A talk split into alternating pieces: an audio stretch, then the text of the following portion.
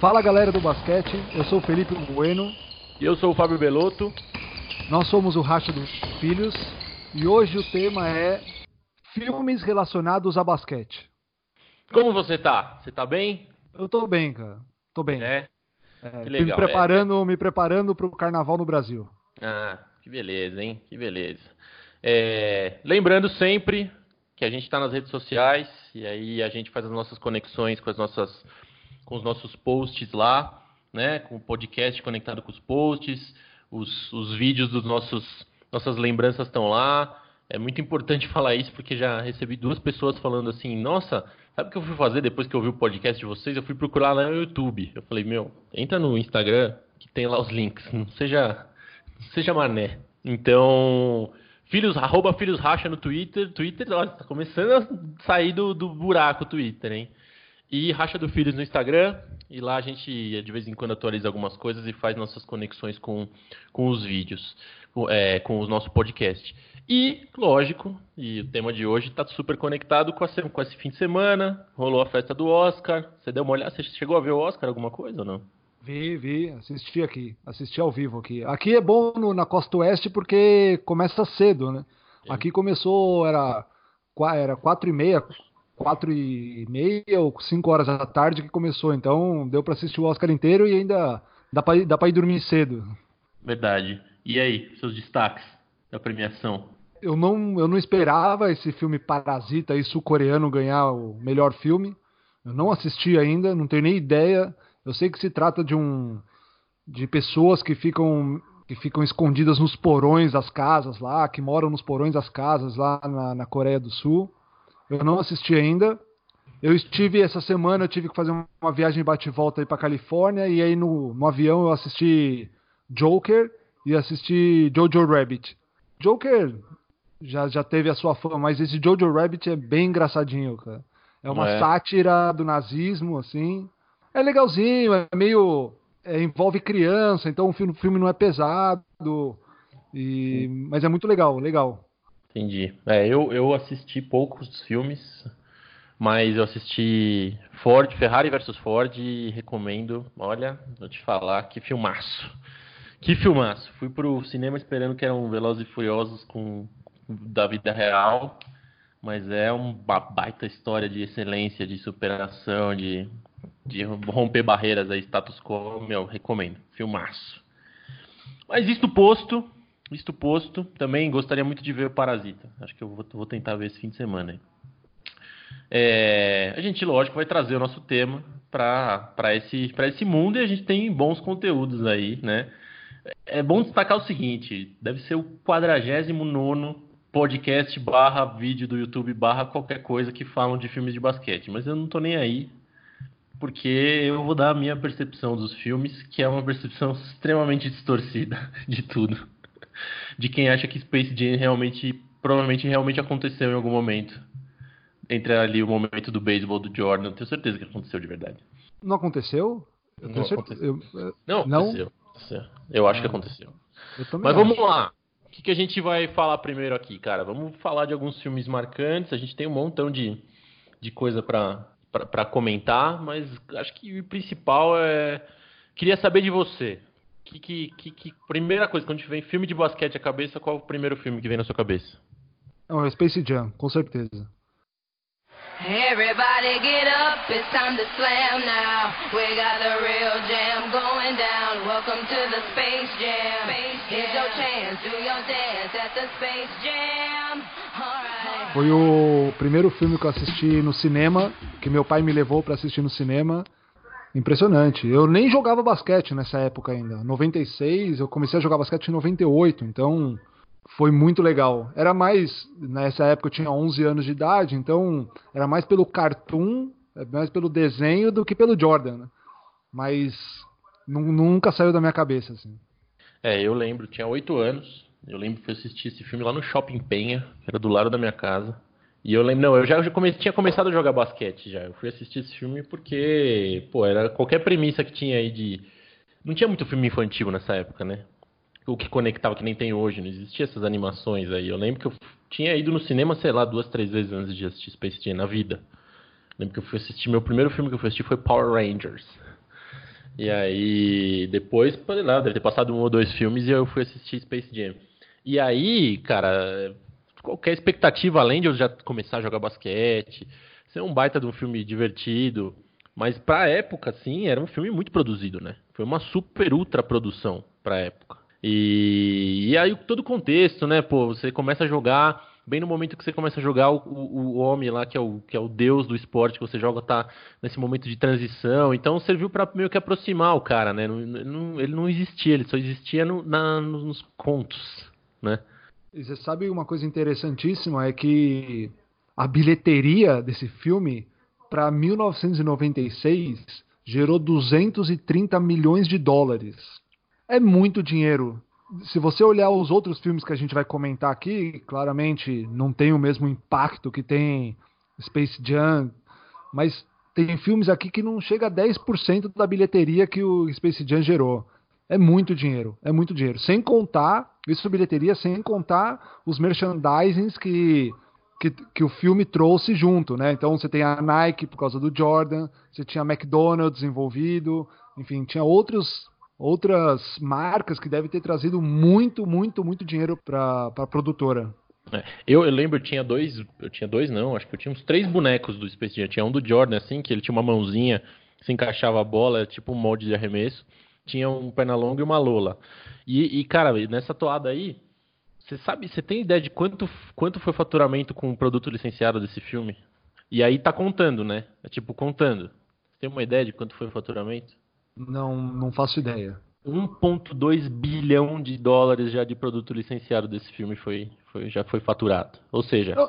e, e, acabou de passar que a gente estava assistindo, a gente estava comentando antes de, de gravar, a gente estava assistindo é, Celtics e Clippers uns caras com uma camisa preta do Space Jam, que de verdade seria como uniforme, uniforme é, de, de, fora de casa, né?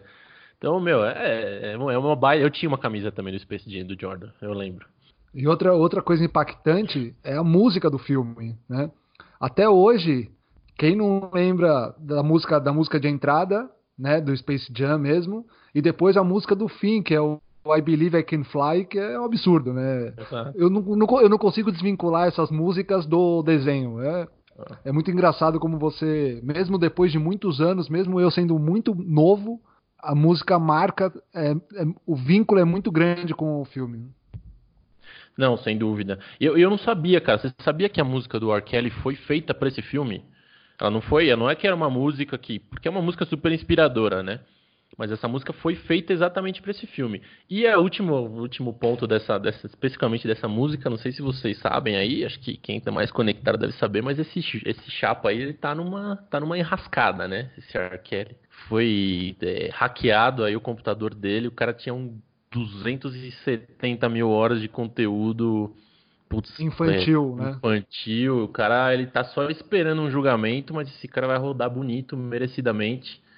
É, não tem nada a ver com o tema isso, mas é uma curiosidade dessa, do que está rolando com esse, com esse artista aí. Mas rapid, rapidamente, para quem nasceu em Plutão, ou para quem teve um. Plutão lá, é o país dos monsters? Não é, não é o país dos monsters. Mas para quem nasceu em algum lugar que não tinha TV, ou para quem é, tem algum probleminha na cabeça, esse filme diz respeito a Michael Jeffrey Jordan, sim.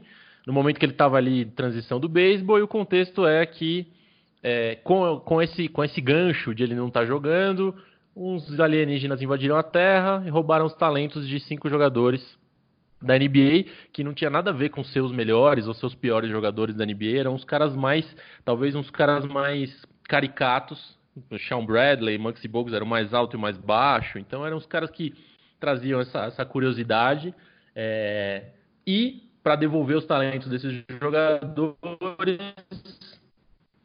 fizeram um desafio, né, de que é, uma partida, em uma partida contra os Looney Tunes, mas no qual essa partida chamaram o Michael Jordan, os, Looney Tunes convidaram o Michael Jordan para fazer esse jogo para devolver os talentos dos jogadores de, dos jogadores de basquete. Se o Tunes Squad ganhasse o jogo, o talento era devolvido. Se o Tunes Squad perdesse o jogo, eles iam roubar o talento do Michael Jordan também. Não, mentira. Se o, eles iam fazer o Jordan trabalhar de escravo para eles no planeta deles pro resto da vida. É isso aí. E não sei, eu não sei dizer se foi combinado ou não, mas no final do filme, logicamente, o time do Looney Tunes ganha, logicamente, o talento dos jogadores são devol é devolvido. Os jogadores eram Muggs Bugs, Sean, Sean Bradley. Bradley, Larry Johnson, Charles Barkley e o último jogador era o Pat Ewing. Então, eles roubam, no final, Looney Tunes ganha, é devolvido. E eu não sei até que ponto o filme foi. Porque no final mostra a volta do Michael Jordan ao basquete após o tempo que ele ficou de fora jogando beisebol. Eu não sei se o filme já foi feito pensando nessa volta dele ou se foi uma coincidência ele estar voltando ao mesmo tempo que o filme estava sendo gravado. É, eu, eu, eu, eu respondo a sua pergunta. Então, foi uma coincidência. Por favor. Foi uma coincidência. É, não, isso foi uma coincidência. Ele já tinha decidido voltar e, inclusive, por, pelo tempo da gravação, ele já ele tinha uma, um período de treino, inclusive. Tanto que uma das curiosidades desse filme é que dentro do set, né, porque era um set fundo verde, né, um monte de coisa, um monte de animação por detrás, mas dentro do set ele pediu para construir uma, uma quadra que não é aquela quadra que eles treinam, que eles brincam lá, que ele que, que trava o pé dele com o sapato de golfe, não, não é essa, mas ele tinha uma quadra para fazer uns treinos para não perder muito, para não perder muito a forma da volta que ele estava se propondo a fazer. Então ele já estava ali decidido, era um momento de transição e o, e o menino pediu para construir uma quadra para ele continuar treinando, né? Então aí você também já mostra um pouco como que era a preparação do cara, né? Mas sabe o que, que me chama a atenção desse filme? É, além de, putz, ter um monte de cena muito legal, né? Pô, envolver a família do cara, é, ter também meus atores super.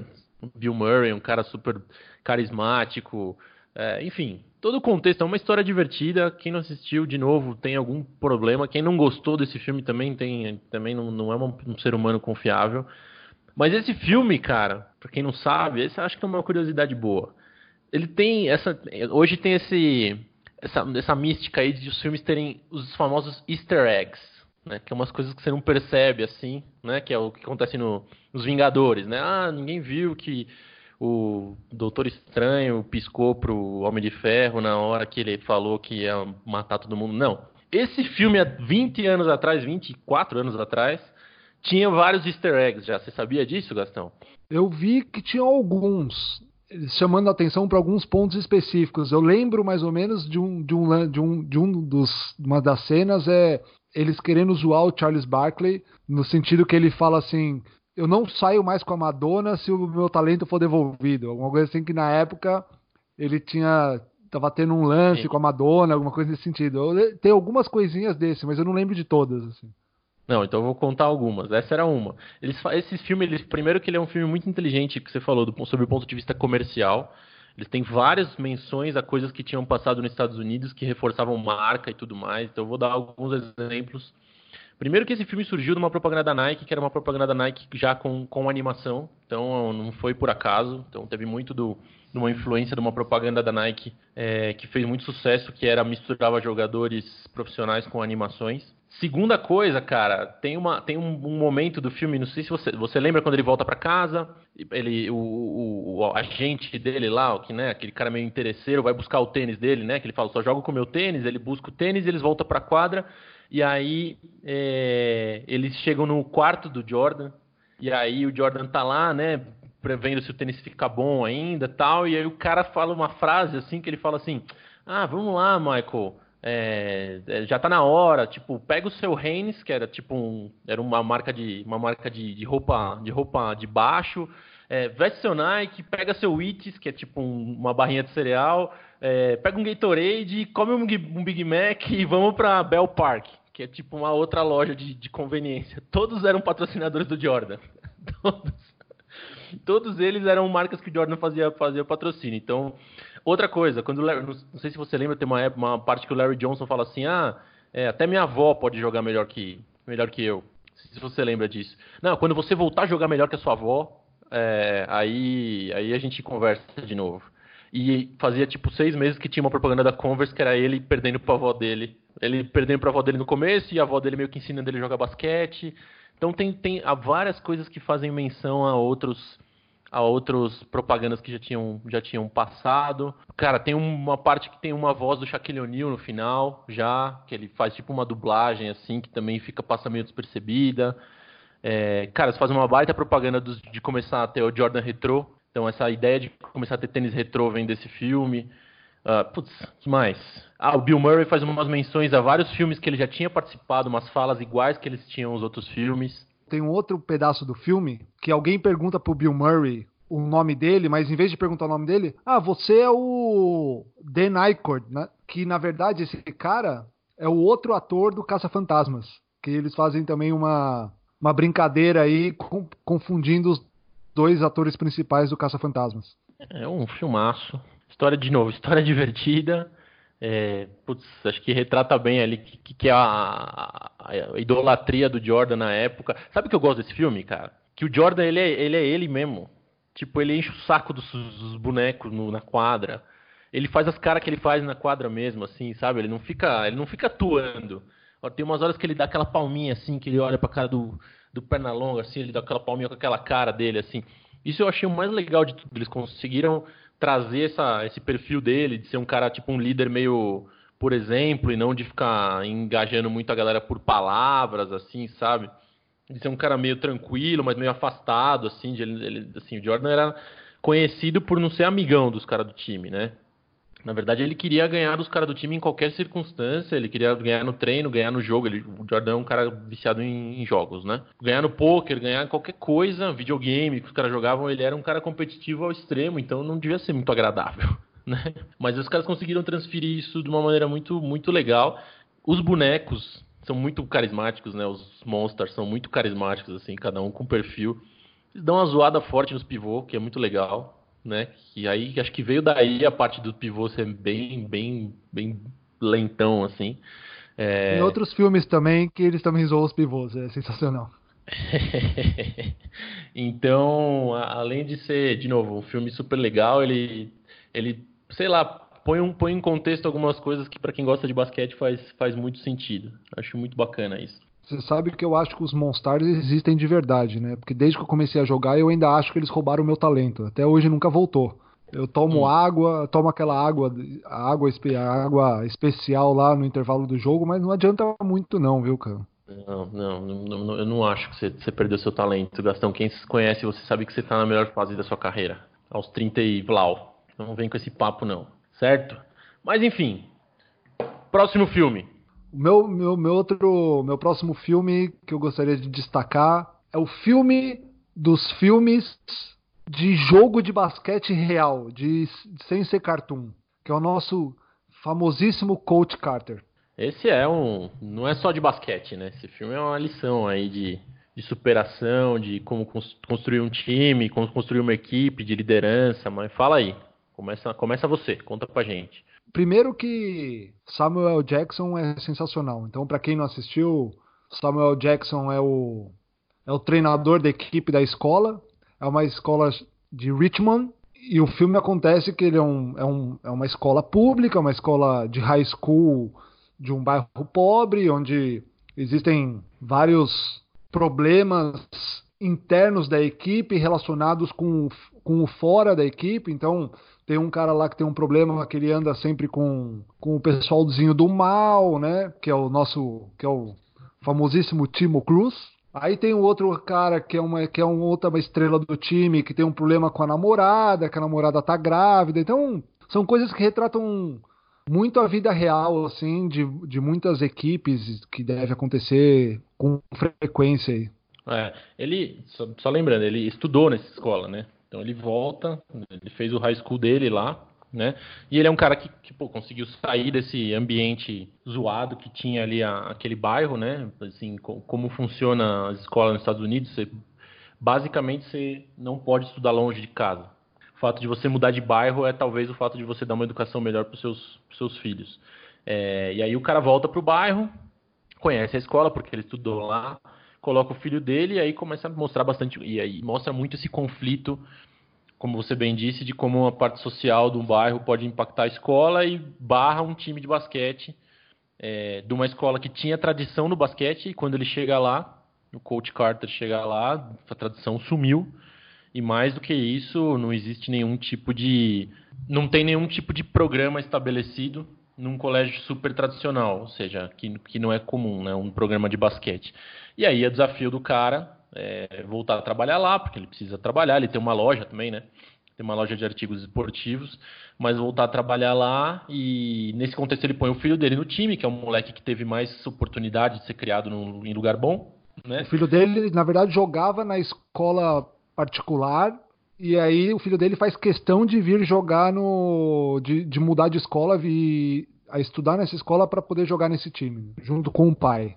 Exatamente. E aí, como você bem disse, tem personagens bem, bem, é, eles têm bem marcantes assim, né? Porque um, é, é, além de ter essa questão de ser envolvido, um envolvido com, com problema de tráfico de droga, o outro com tem um, um moleque que tem bem o contexto do, do, do, jogador, né? Que é um moleque que sonha em ser jogador, que é o Junior Battle, que claramente é o Chris Bosch Assim, claramente pegam o Chris Bosh e transformam esse moleque que tem esse sonho de ser jogador e aí começa todos os problemas e conflitos que tem. O social de fora traz para dentro da quadra e que acabam impactando todo mundo, né, cara? Isso eu acho que é a coisa mais legal do filme. É você ver como é, um moleque que era de uma escola particular começa tem uma dificuldade de entrar no mesmo ele sendo negro, tem uma dificuldade de entrar num ambiente de escola pública, né?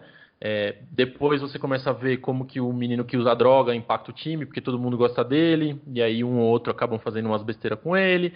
Você começa a ver do cara que tem a única oportunidade da vida dele é jogar basquete, começa a fazer um monte de merda com o time também, e começa a tirar nota baixa, e o cara é um linha dura, né? O coach Carter é um linha dura, então ele acaba fechando uma época o ginásio, bem numa época de olheiro ir atrás dos jogos, ou seja, você começa a ver a dimensão de um problema social que pode trazer, que é, imagina quantos moleques muito bom de bola, que era a história, era o Junior Battle, né? Em teoria ele era o melhor do time. Não perderam a oportunidade porque, meu, não tiraram nota, porque andava com um cara que fazia besteira e o, e o professor lá, o técnico para educar, acabou dando uma podada na, nas asas do menino e ele não teve a chance de, de ir para um, uma faculdade. Então, é, é, me parece um negócio muito real, assim, sabe? É real e o que é interessante quando eu assisto esse filme, eu trago um pouco da nossa realidade, não a nossa realidade fora da quadra, eu digo a realidade na quadra. Você vê lá os caras chegando atrasado, tem que pagar suicídio, todo mundo, se um cara faz merda, o time inteiro tem que pagar o suicídio ou pagar flexão lá, ou pagar qualquer tipo de, de penalidade porque alguém fez alguma merda. Então, isso me lembra muito da nossa época de jogador, assim. E outra coisa muito engraçada é o nome das jogadas.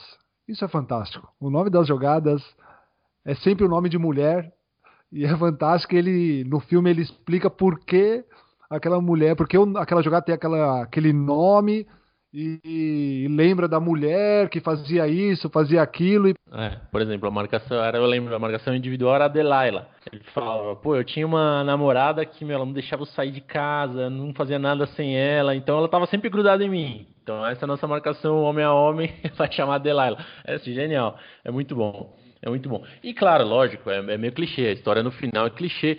Ela é contada de um jeito que não é tão clichê, mas óbvio que os moleques, eles acabam tendo mais oportunidade, o cara consegue de alguma maneira influenciar todos de maneira positiva, né? No final passa aquele, aquele resumão, né, do que aconteceu com todos, mas principalmente como ele transforma, um, de novo, um monte de moleque com problema em casa num grupo que se gosta, que se respeita, que entende como que ajudar um outro na quadra. Putz, isso é, não tem preço. Você, você identifica muito disso em quando você tem um, na época que a gente jogava, você tem um, um time que, que, que ganha, que gosta de jogar junto. Sempre tem uns louquinhos, sempre tem uns faz umas besteiras, mas, cara, quando tá ali na quadra, é todo mundo junto, não tem, não tem estrela, não tem maloqueiro, não tem cara que faz besteira, cara que é bonzinho, cara da igreja, cara, não, não, ali é todo mundo jogador, meu. Então isso é, isso é show de bola desse filme. Esse filme, se você, se você procurar no YouTube aí, você vai ver que esse filme é o, é o filme dos coaches quânticos.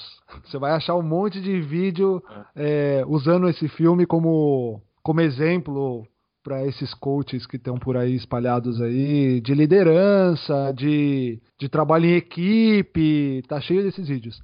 E o último detalhe, que para mim sensacional, é o fato da gente ter o Channing Tatum, que é um cara maravilhoso.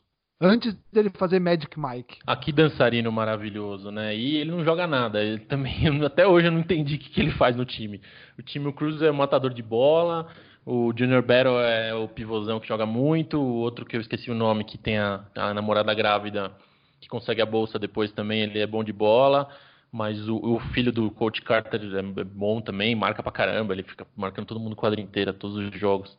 Mas é bem legal, cara, é bem legal. Acho que retrata bastante, de novo, problemas que podem passar nesse, nesse ambiente social escola. Os moleques que não sabem ganhar, primeiro não sabem perder, depois não sabem ganhar. Então, enfim, é, é bem. É, dentro de duas horas aí do filme é bem divertido você ver essa, essa evolução da galera. Bom, falamos dos, desses dois filmes. E você, Fábio, qual que é ter, um terceiro filme aí que você lembra muito bem, assim, falando sobre basquete? Sexto Homem. Sexto Homem é um filme que que é mais, é mais para comédia, né? Uma comédia mais pura assim, que é com os, um dos irmãos Wayans, sim. Então eram dois irmãos que jogavam jogadores, né? Com aspiração de ser jogador e aí o mais velho já tá na universidade, é um, ele é um baita jogador, o mais velho. E o técnico dessa universidade, que era uma universidade que também era sempre meio loser assim, é Washington, Washington Huskies. Washington Huskies, verdade tinha a expectativa do mais novo também ir pro time. Aí o mais novo também jogava muito, e aí com os dois irmãos eles tinham a projeção de ser um baita time universitário. Então esse era o contexto do filme. Aí o que acontece é que os dois começam a jogar juntos, e o time começa a ir bem, eles começam a aparecer os dois, e num dos jogos contra UCLA, se eu não me engano, o jogo, o irmão mais velho vai pra enterrada, a hora que ele enterra, ele começa a passar mal pendurado no aro, e aí ele cai no chão, de, cai de costas no chão, bate a cabeça. Parece que ele, na época ele teve um, um, um infarto, né? No, no, durante o ali pendurado no aro. E no final das contas ele morre. E aí o irmão, o irmão, o irmão mais novo fica mal pra cacete e tal. E aí a, vamos dizer assim, a comédia drama do filme é que o irmão mais velho, o espírito do irmão mais velho volta e a ajudar o time a ganhar, ou seja, os caras arremessam a bola, ia dar um airball, assim, aí o cara vê, o espírito vem, pega a bola e põe pra, põe pra dentro do aro. Na defesa, os, o, o time adversário começa a arremessar, ele começa a limpar a bola em cima do aro. Então, assim, aí tem um pouquinho da comédia. E o filme termina numa final, num jogo importante, onde o irmão mais novo tem a última bola, arremessa a última bola, o irmão mais velho, o espírito do irmão mais velho vem para pegar a bola e para ajudar o time para ganhar o jogo. E aí o irmão mais novo grita: "Não, não quero, não precisa". Aí o irmão mais mais velho some assim, o espírito dele some e a bola cai. E aí tem toda aí tem toda a parte emocional do filme no final, que daí o mais novo se despede do espírito do mais velho e nunca mais nunca mais iriam se ver no final. É a parte mais dramática do filme, assim. É, ele se dá conta, né? Eu lembro, chega no momento que ele sabe, ele se dá conta que o irmão dele tá, o espírito tá, tá fazendo as coisas, né? E ele meio que se usa disso de alguma maneira. É, ah, eu, eu, lembro, eu assisti esse filme algumas vezes, mas eu não tenho tanta lembrança desse filme.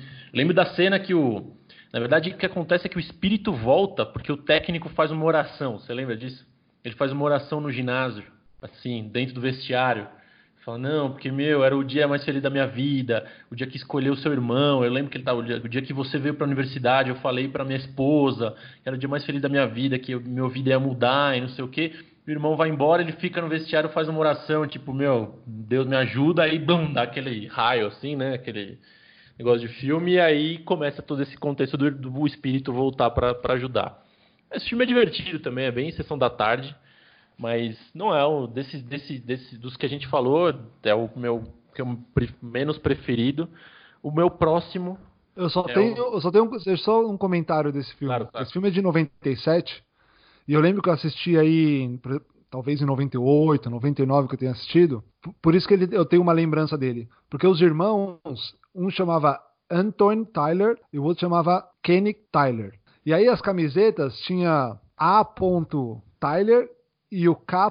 Tyler. E aí, eu, porra, eu nunca tinha reparado, eu achei muito legal isso. E eu lembro que na época que eu jogava no Espéria, meu irmão também jogava lá, e aí a gente fez isso. Eu, tipo, eu botei meu F. Bueno, meu irmão colocou não sei o que, ponto Bueno, que foi, sei lá, por causa desse filme aí. Isso tem um, ah, um interessante aí da, da, daquela época. Né? Bacana. E a gente percebeu também que você não sabe o nome do seu irmão. Mas tudo bem, legal. Bom, o último filme que para mim aí falando de basquete do, do, sei lá, do que, que é jogar basquete, assim, do, da importância do, do, basquete na vida das pessoas, para mim esse é o melhor, porque não tem mensagem, não tem desenho, não tem o Jordan, que é apelação, não tem essa história bonita de superação, de construção de equipe, mas tem basquete, velho. Então o último filme é Homens Brancos Não Sabem Enterrar. Esse é um clássico do cinema dos anos do comecinho dos anos 90. É, e basicamente ele retrata o basquete de rua, né? O Wesley Snipes é um desses jogadores de rua. E aí o filme começa que chega um cara branquelão, que se passa como se nunca tivesse jogado basquete na vida, mas ele era um bom jogador, mas ele se passa como um manezão. Aí os caras começam a chamar ele para jogar, ele desafia, porque é um cara que tá precisando de grana. Então, os caras entram na quadra botando dinheiro para ver quem ganhasse levava grana, tudo em forma de aposta. E aí, como os caras acham que ele é um manezão que não sabe jogar, eles entram, os caras apostam dinheiro, e aí o cara começa a jogar bem e ganha a grana do Wesley Snipes. E aí o Wesley Snipes se liga que, que é um cara que tá, tá usando todo esse fato dele ser um branquelão, que não, que não tem nenhum porte de jogador de basquete. E eles se unem para fazer a mesma coisa com, em outras quadras. Então o filme segue aí, tem todo o drama aí de você de jogar contra o, as outras quadras, as outras duplas, né? E conseguir tirar dinheiro dos outros caras. Conta aí o final, Fábio, como que é o final é, aí? Antes, é, acho que esse filme, o que, que eu acho legal desse filme? Além de ser basquete de rua, essa história. O filme é muito focado no basquete, assim, não tem nada muito mais além disso. Tem lá a história, um tá com, tá com um problema de, de hipoteca, né? Tá precisando pagar a casa, o outro tem os problemas financeiros dele. Tem essa história legal de puto, o cara era o dono da quadra, né? Tinha esse negócio nos Estados Unidos, ah, o dono da quadra, Snipes, Wesley Snipes era o dono da quadra ali, né? Então, e o cara foi lá enganou ele dentro da quadra dele, entendeu? É, tem um, momento aí que. Por que, que eles começam a, a, a, fazer as coisas juntos depois como amigos? Porque, primeiro, o, o, o Woody Harrelson dá, dá esse golpe nele. E depois que eles começam a enganar a galera dando esses golpes, a primeira partida que eles ganham um bom dinheiro, o Wesley Snipes foge com o dinheiro. Né? Então eles meio que dão um troco, assim. E aí eles começam a perceber, falam, velho, na verdade assim, a gente joga bem junto, velho. Então, em vez de a gente ficar dando, passando a perna um no outro, vamos começar a jogar essa parada para ganhar dinheiro. E eles vão para esses campeonatos de rua, enfim, é, levam as esposas. Esse filme, cara, ele tem um, duas coisas muito legais. Primeiro que ele tem, de uma maneira bem sutil, assim, muita muito dessa questão racial dessa época dos Estados Unidos, assim, sabe? a parte do homens brancos não saber enterrar não é por nada, assim, eles o tempo inteiro eles ficam meio que se, se cutucando porque o branco é assim, porque o negro é assim. isso era uma coisa muito comum. O que não era comum nessa época eram esses caras serem tão, tão próximos. O que juntava o branco e o negro nessa época nos Estados Unidos de maneira muito efetiva era o basquete. Então, já no, no finzinho dos anos 80 ali. Então, o basquete era um negócio que não tinha mais. Já tinha passado essa época do preconceito, já. Isso aí foi nos anos 70, na NBA. Então, era uma época que já os negros e os brancos já estavam muito unidos no basquete. Então, dar uma mensagem dessa mas os caras ficam ali trocando uns, umas ofensas o tempo inteiro de branco e de negro.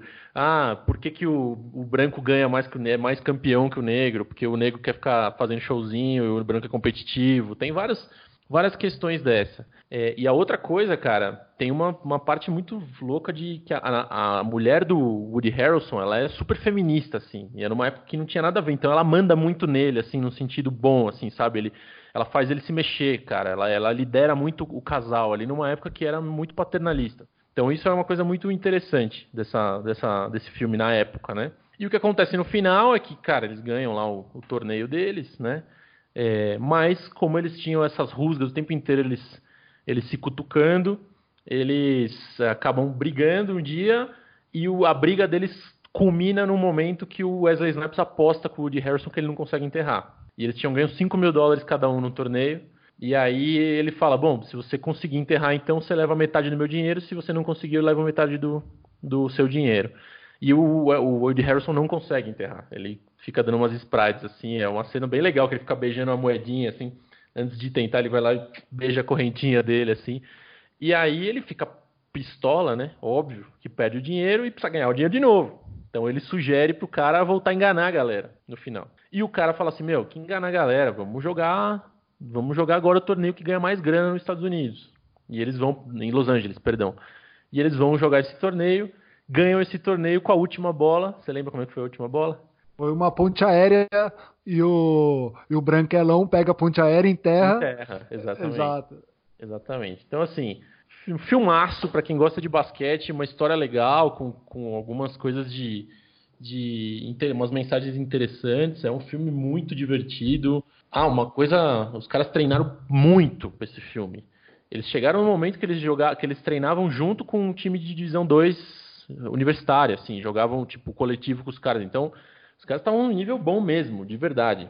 De verdade. O ponto, a única parte desse filme que começa a meio que pentelhar é que tem umas horas que o Woody Harrison é muito chato. Ele é muito, muito, muito. Assim, os caras esquecem um pouco do racha ali do 2 contra 2 e começam só a mostrar ele provocando todo mundo. Isso é meio arrastado uma hora nesse filme. Mas tirando isso, meu, filmaço. Eu, eu acho que é o filme de basquete. Claro, não dá para comparar Space Jam porque tem, tem o Jordan.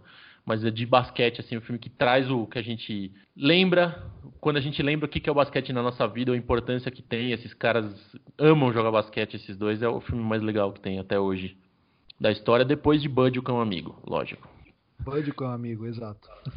Tem. A gente, sem muitos comentários, temos mais alguns filmes aqui que eu gostaria de só de comentar sobre basquete também. Tem um, livro, tem um filme muito legal chamado Lance Livre, que se você na tradução no inglês o filme chama Celtic Pride, que é um filme uma comédia muito legal. São dois torcedores do Boston Celtics e aí a final da NBA é Boston e Utah Jazz. Utah Jazz é super favorito. Aí os caras vão lá e sequestram o melhor jogador do Utah Jazz Manter, aliás, o ator que ele sequestra, o, jogador do Utah Jazz é o mesmo do Eu, a Patroa e as Crianças. E o nome do ator é Damon Wayans. E aí o que acontece é, por algum motivo, ele consegue fugir do, do cativeiro. A brincadeira, o filme termina, na verdade, para ele não del, delatar os caras para a polícia, ele faz com que os caras torcedores do Boston Celtics vão no último jogo, no jogo 7 da final, vestidos com a camisa do Utah Jazz. Então, é um filme legal, eu sugiro para vocês assistirem também. Não, bacana. Eu tenho também aqui, talvez, outros filmes que a gente não vai entrar no detalhe, mas, lógico, é, não vamos falar de novo do filme do Dear Basketball, ganhou um curta-metragem do Kobe que ganhou o Oscar, filmaço, é basicamente a animação da, da carta que o Kobe escreveu para se despedindo do basquete, ganhador de Oscar, não tem o que falar. Uncle Drew, que é o filme que veio das propagandas da, da Pepsi. Então acho que todo mundo já viu aquela propaganda que tem uns, uns, um, um, um cara, né, um vestido de senhor que fica olhando a quadra e tudo mais, e aí os caras faltam um jogador, chamam ele e quando vai ver é o Kyrie Irving virado no Jiraya. Então isso depois de quatro propagandas longas aí virou um filme. Sendo sincero, eu não assisti esse filme, mas falam que é um filme divertido também. Que mais?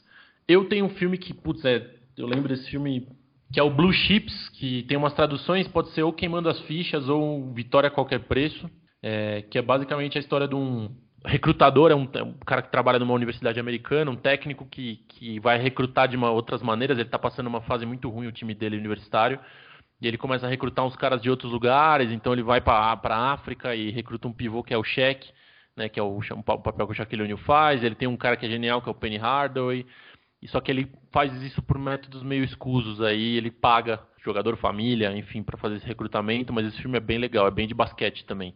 Esse filme eu lembro bastante. Você tem mais algum que você, que você lembra bem? Filme? Não, a curiosidade que eu tenho desse filme é que a final de, do torneio lá é contra a Universidade de Indiana. E o técnico é o Bob Knight, que é um cara super famoso, é uma caricatura também do esporte, universi do esporte universitário americano. E falando em Bob Knight, tem um filme que retrata a vida dele, que chama A Season on the Brink. É um filme que baseado num livro que foi é, filmado mostrando a temporada de 85-86 da Universidade de Indiana, quando Bob Knight era técnico desta universidade. E o mais engraçado, engraçado, é até é pesado, o Bob Knight era um cara muito exigente. E eu lembro desse filme tinha um cara que matava muita bola, cara. Só que o arremesso dele não tinha um molde legal. O arremesso era feio, era, sei lá, pior que o do Sean Marion. Só que o técnico não botava ele para jogar porque o arremesso era feio, cara. Ele matava a bola, mas ele falou assim: enquanto você não acertar o molde do seu arremesso, você não vai jogar. E é uma história real isso aí. Então, eu, eu sugiro quem, quem gosta de basquete aí, que é uma história real, para entender um pouquinho como que, o, como que era a vida do Bob Knight. É bem legal isso. Ah, bacana. Tem Bud com um amigo, né? Baita filme, baita jogador, como diria Crack Neto. Tem Estrada para a Glória, um filme conhecido também, né? Que, enfim, não vamos entrar nos detalhes. Tem um outro filme que a gente deu uma pesquisada, chama Além, do Limi Além do, dos Limites, eu não conheço esse filme, mas é um filme que é do Spike Lee. Spike Lee sempre tem alguma pincelada de basquete. E esses são filmes com é, temas de basquete. Também tem alguns filmes que talvez não tenham temas de basquete, mas tem atletas de basquete nesse filme, certo? Quais exemplos a gente conseguiu pesquisar aí pra galera lembrar? Cara, tem o. Mais recentemente tem o Gente Grande 2, que o Shaquille O'Neal faz o papel de, do policial lá, que é muito legal, que, é, que ele é tipo um... E o, que ele tem um irmão que tem o mesmo corte de cabelo, assim, é meio bem engraçado. Tem uma cena que ele tá dentro de uma casinha de boneca, assim, com, com as pernas de fora, que é muito engraçado. O Gente Grande 1 também, lembrando que termina o filme com um jogo de basquete entre os os amigos do Adam Sandler contra os amigos do, do outro tiozinho lá, né? Que o Adam Sandler erra e chama o filho dele para jogar. Então o Adam Sandler também sempre tem umas, umas coisas de basquete no, no, nos filmes dele. O Shaq ainda fez esse Blue Chips que a gente falou, queimando as fichas. É, fez Kazan, né? Que, que, é um filme que é super conhecido, que também é divertido. O Dennis Rodman, eu lembro desse Isso. Filme, fez, tem o Dennis a... Rodman. Tem o Dennis Rodman que fez a Colônia que também é um, que é um filme. Não tem nada a ver com basquete, mas é, a caricatura do Dennis Rodman fez com que ele participasse desse filme aí. Ray Allen fez um filme muito cult, cara. Para quem gosta de também, quem assiste o basquete, quem já viu o Spike Lee ali, ali, na torcida do Knicks, às vezes ele tá com essa camisa escrito Shuttleworth atrás, né? E aí o que Ray Allen interpretava o, o famoso, famoso Jesus Shuttleworth. Então esse filme é bem cult de basquete também, de Spike Lee de novo, sempre tem alguma coisa de basquete. E, e tem um filme que é o mais recente de todos, que é o John Wick 3.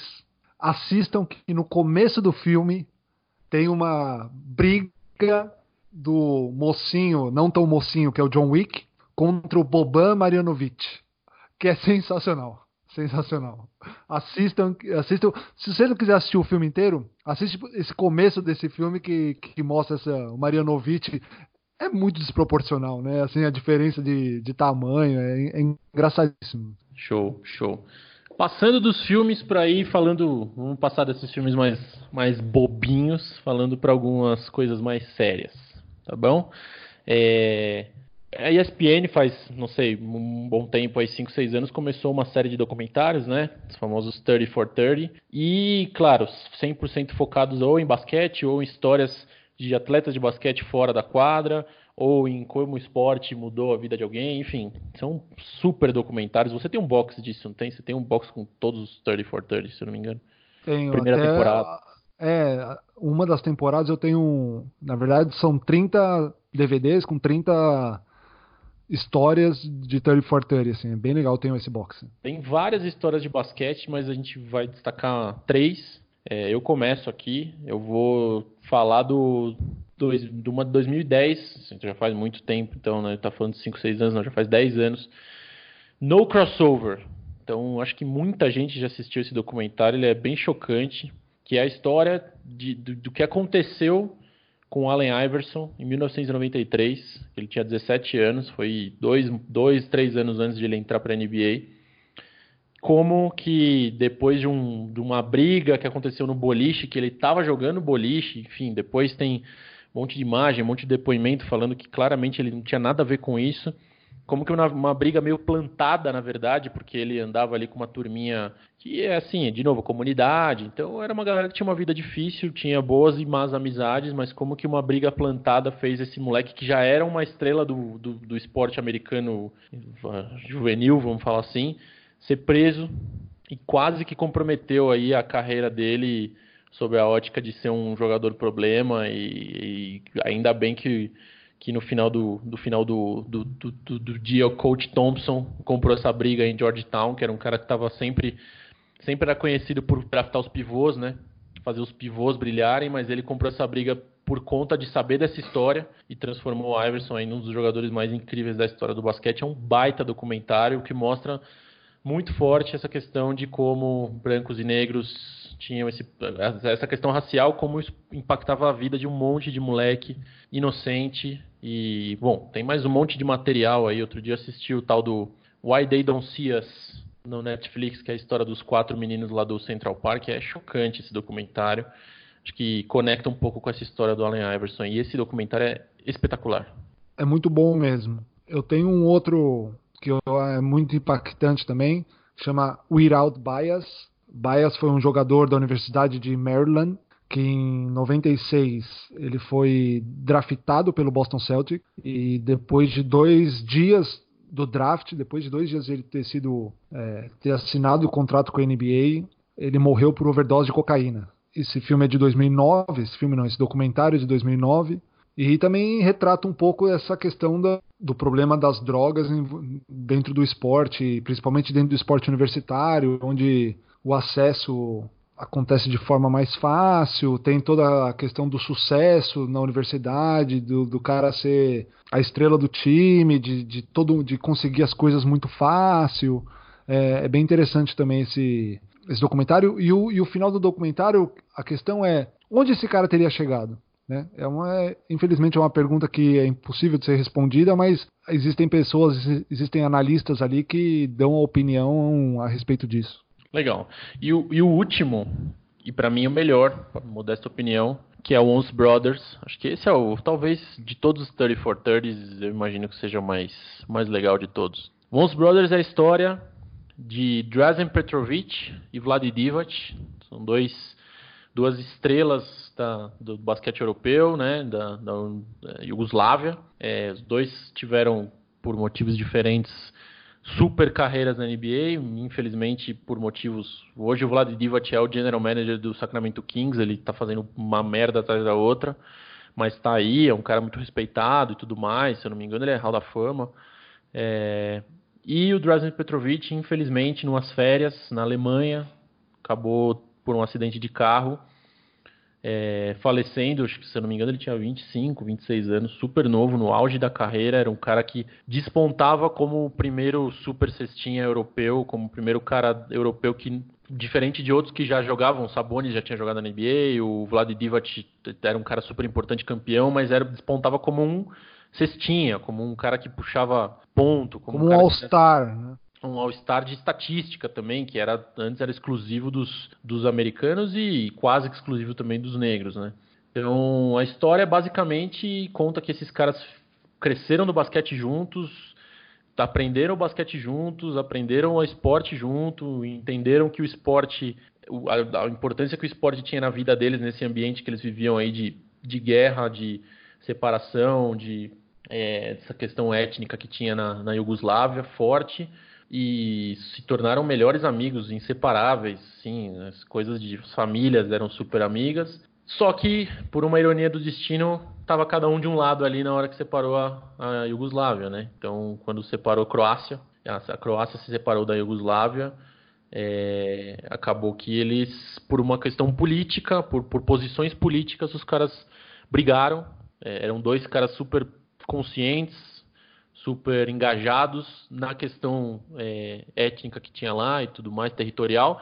E quando separou, eles acabaram vestindo a camisa cada um do país, da sua região ali, né? E por causa disso eles tiveram uma briga de, de não se falar mais, né? De, não, de realmente cortar relações e de até publicamente serem de alguma maneira inimigos. O Vlad Divac tinha origem sérvia, né? Drazen Petrovic tinha a, a origem croata. E a briga realmente aconteceu no Mundial de 91 em Mar del Plata, quando a Iugoslávia sai campeã. Se eu não me engano, acho que é o último torneio que a Iugoslávia joga como Iugoslávia. Eu não lembro se a Olimpíada de 92 eles já jogaram separados ou se jogaram como Iugoslávia. Mas eu acho que foi o último torneio como Iugoslávia. A Iugoslávia sai campeã do torneio. E nessa que ele sai campeã, alguém da torcida algum cara da torcida lá entra na quadra com a bandeira da Croácia. E o Vlad Divac, ele arranca aquela bandeira da Croácia da mão do cara e joga no chão. Segundo ele, ele fez isso no sentido de dizendo assim, gente, aqui não tem Sérvia, aqui não tem Croácia, aqui nós somos Iugoslávia. Uhum. Nós, nós éramos iugoslavos aqui, então não tinha que, ali não era o momento de fazer nenhuma atividade política. Né? Só que os croatas pegaram essa imagem e usaram essa imagem como, olha, um desrespeito aos, às pessoas que tinham origem croata. E aí que, aí que acontece a briga deles a briga formal, vamos dizer assim, o estopim da briga acontece por causa disso. A pressão na, existe uma pressão muito grande na Croácia para que a separação realmente desse continuidade, né, para que se separasse da Iugoslávia. E existe uma pressão muito para que o Petrovic deixasse de conversar com o Diva, que eles deixassem de ser amigos. Então, e foi isso que aconteceu. Tá, só deixando bem claro, é, é o movimento dessa época era a separação da Croácia. Então a Croácia saiu da Iugoslávia, a Iugoslávia continuou. Os jugoslavos se reconheciam sérvios e montenegrinos, então depois virou Sérvio e Montenegro, e depois virou só Sérvio e só Montenegro. Mas é exatamente isso que aconteceu. E aí, onde está o impacto emocional desse negócio? O impacto emocional está que a história, infelizmente, não, não teve um, uma, uma, conciliação dos dois. Um, um acabou morrendo, super jovem, e a história volta, aí transfere isso tudo para o momento presente, ali em 2010, onde o Vlad Divac, que até hoje, de novo, trabalha na NBA, começa a fazer aí um roteiro de vou se aproximar de novo da família do Drazen Petrovic e começa a colocar toda a carga emocional da, do arrependimento que ele tem de ter, além de ter brigado com o melhor amigo, não ter estado próximo ou vivido últimos momentos com o melhor amigo da vida do cara. É, e aí, putz, entra um monte de discussão aí do quanto que a gente deveria, primeiro, essas questões territoriais, étnicas, como isso pode pode afastar as pessoas de uma maneira é, triste, né? Assim, não só não só da, da, da, questão cultural, mas porra, de novo, os caras ficaram famosos, milionários, ricos, talentosos, vencedores juntos por causa de uma bobeira dessa, os caras brigaram e o, e o, cara não teve tempo, infelizmente, de pedir desculpa ou de bater um papo, de dar um abraço, porque a vida é um sopro e para esse cara acabou num acidente de carro super jovem. E o documentário termina o Vlad Divac indo até a Croácia e visitando os pais do Petrovic e de alguma maneira estando ali pedindo desculpa ou se retratando pelo que aconteceu no passado. E o que chama muita atenção para mim Pode ser que seja um pouco a característica do povo lá do leste europeu, mas os pais do Petrovic não demonstram nenhuma emoção sobre o cara, assim. Parece que ele está falando com uma com uma estátua, assim. Os caras não demonstram nada, não tem nenhum, existe você percebe que existe um ressentimento total ali. Sim. Último comentário, curiosidades. Drazen Petrovic é irmão do Alexander Petrovic, que é o técnico da seleção brasileira hoje. Então não é vocês não têm o mesmo sobrenome por acaso. O Alexander, que é um, que é um cara, não sei como técnico aí, não sei, tem que provar ainda no Brasil. É um, é um baita técnico, mas, mas ele é um puta cara legal. Você vê as entrevistas deles, é um, é um cara super sincero tal. O cara cresceu nesse ambiente, viveu essa história. Então é irmão do, do Alexander Petrovic. Esses eram os nossos destaques, só que, de novo, estamos na semana de Oscar.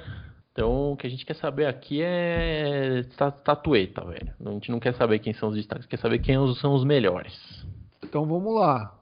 Para você, Fábio, qual é o melhor filme?